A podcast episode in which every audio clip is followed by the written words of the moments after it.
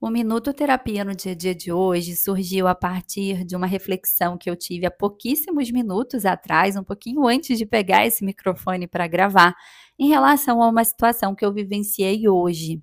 Eu precisei estabelecer limites para uma pessoa que eu amo, uma pessoa que eu amo muito, e como foi difícil isso.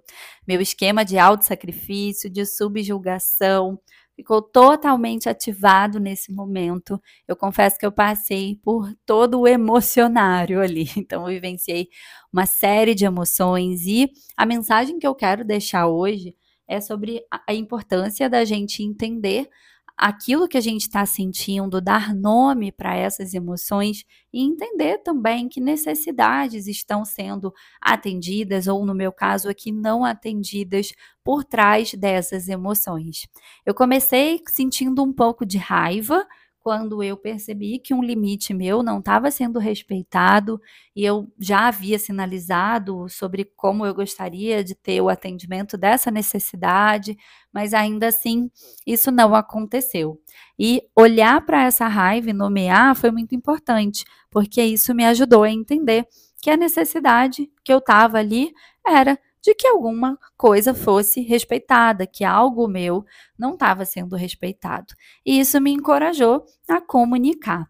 Só que quando eu tomei a decisão de comunicar, veio uma outra emoção, até duas. Veio um pouco de ansiedade, um pouco de medo, um pouco de angústia, com a possibilidade de deixar de ser amada, de não ser gostada, ou do outro ficar mal por isso e eu me senti mal porque a outra pessoa ficou mal.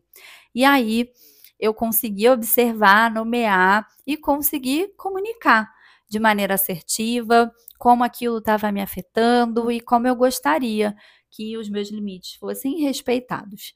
E, obviamente, isso nunca é fácil, e, obviamente, isso gera um desconforto na outra pessoa. E aí, esse desconforto trouxe uma outra emoção, uma emoção secundária que foi a culpa. Culpa com muita ruminação. Será que eu deveria falar, ter falado mesmo? É, ah, eu acho que eu fui uma pessoa talvez que fez mal para outra pessoa, talvez a outra pessoa é, deixe de gostar de mim, de me amar por isso.